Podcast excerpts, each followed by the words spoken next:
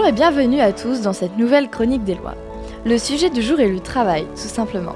Je suis tombée sur des articles, pas mal d'articles, qui listaient les lois insolites qui figurent dans le Code du travail. Elles sont plus ou moins intéressantes, mais je vous assure que vous ne serez pas déçus.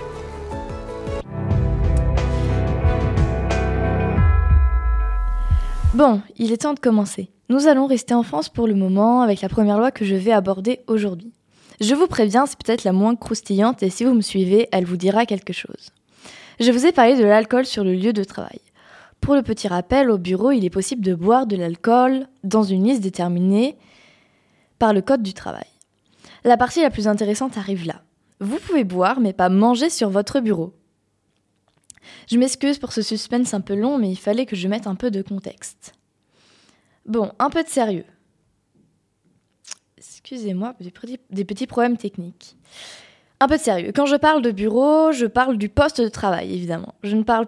Je, je, trouve quand même ce mot contre-intuitif, étant donné que le bureau désigne en, en même temps le lieu de travail que le poste de travail en lui-même. Il m'a été impossible de trouver la raison de cette interdiction et je ne la comprends pas à titre personnel.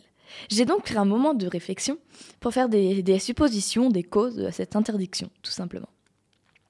La première raison, c'est de forcer le salarié à prendre une vraie pause et faire des coupures dans, sa journée de travail.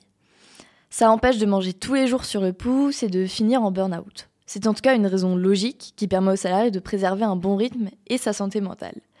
Mais cette raison même si j'y crois, je la trouve un peu plate.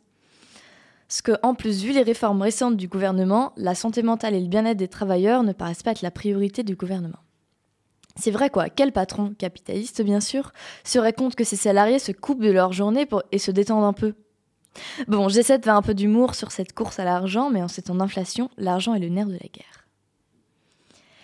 J'ai aussi eu l'idée du fait que cette loi existe pour la propriété pour la propreté pardon, des locaux. Et oui, si les salariés ne mangent pas à leur bureau, ils n'ont pas besoin de nettoyer les bureaux plus qu'à l'accoutumée. Bon, est-ce que le gain de temps est vraiment important au point d'en faire une loi? Je ne pense pas en vrai. Je n'ai pas de troisième raison, je suppose que c'est un mélange des deux ou autre. Bon, passons à un autre aspect de cette loi. Si vous voulez être dans les règles mais que, vous n'avez pas le temps de sortir, eh ben le Code du travail prévoit des solutions. Et oui, on ne sait jamais si vous avez un dossier urgent à rendre, ou une présentation à peaufiner. Eh ben, vous n'avez peut-être pas le temps ni l'envie de sortir prendre un repas. Dans ces cas-là, vous avez juste envie de manger un truc sur le pouce et de ne pas vous arrêter dans votre tâche. Alors, on veut simplement, alors, vous voulez simplement prendre un sandwich et continuer votre tâche sans, avoir à vous déconcentrer. Ce que le code du travail prévoit dans cette situation, c'est que si 25 salariés se manifestent, l'employeur doit mettre en place un, local de restauration, une salle qui doit obligatoirement contenir un frigo, un micro-ondes et un évier. Pour moi, c'est juste une salle de pause, quoi. Et puis, dans tous les cas, avoir un évier autre que dans les toilettes, c'est quand même très pratique selon moi. Mais si vous êtes une entreprise à moins de 25 salariés, eh bien le patron est quand même tenu de prévoir un coin manger. Le Code du travail parle d'emplacement, mais c'est presque le même concept. L'article sur lequel je me suis renseignée nous parle d'un bémol que j'avais déjà observé. Il s'agit de l'horaire. Le Code du travail ne prévoit pas l'heure du repas. Cela ne nous dit pas si l'entreprise ne peut ou pas, mais cela ne nous dit pas si l'entreprise ne, peut pas mettre une horaire fixe, mais, ce bémol, mais, ce mais ce bémol nous permet une ou deux interprétations arbitraires. Bon, ce que l'article nous dit, c'est qu'en conséquence, le repas peut être pris à n'importe quel moment de la journée, à n'importe quelle heure. La loi nous parle-t-elle du petit déjeuner, du repas du midi, du dîner ou du goûter de 10 ou 16 heures? C'est l'un des aspects que j'apprécie le plus dans ces lois si vagues, c'est le fait de pouvoir interpréter comme je le veux et surtout jouer avec les mots et je trouve ça vraiment très amusant. Il me semble que j'ai terminé avec cette première loi, nous allons pouvoir passer à la suivante.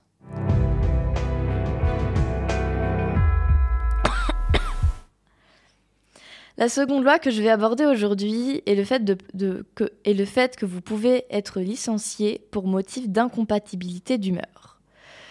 Je vous avais prévenu, c'est la plus croustillante des lois de cette émission. Bon, je me doute que l'intitulé de cette loi n'est pas très clair, mais je vais tout vous expliquer promis. La première impression que cette loi m'a faite, c'est qu'entre nous, c'est qu'entre tous les motifs de licenciement qui existent, c'est peut-être l'un des plus arbitraires. Passons aux choses sérieuses maintenant.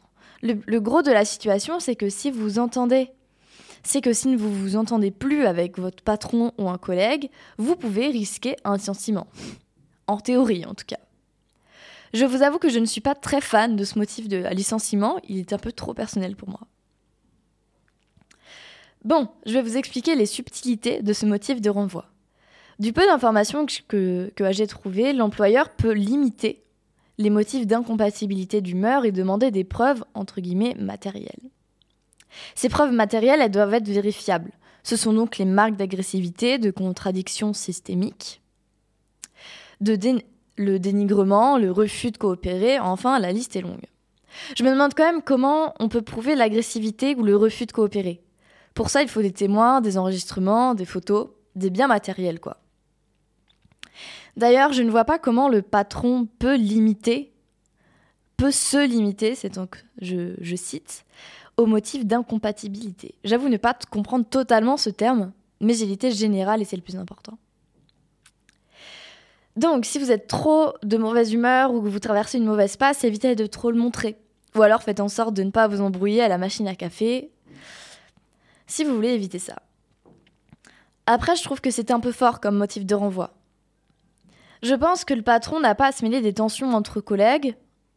Bon, lorsqu'elle change la qualité du travail ou l'ambiance au bureau, c'est pas la même chose. Mais quand même, ça arrive de ne pas être d'accord avec Marie ou Agnès sur le meilleur film à aller voir au ciné sans que la menace du licenciement ne pèse, quoi.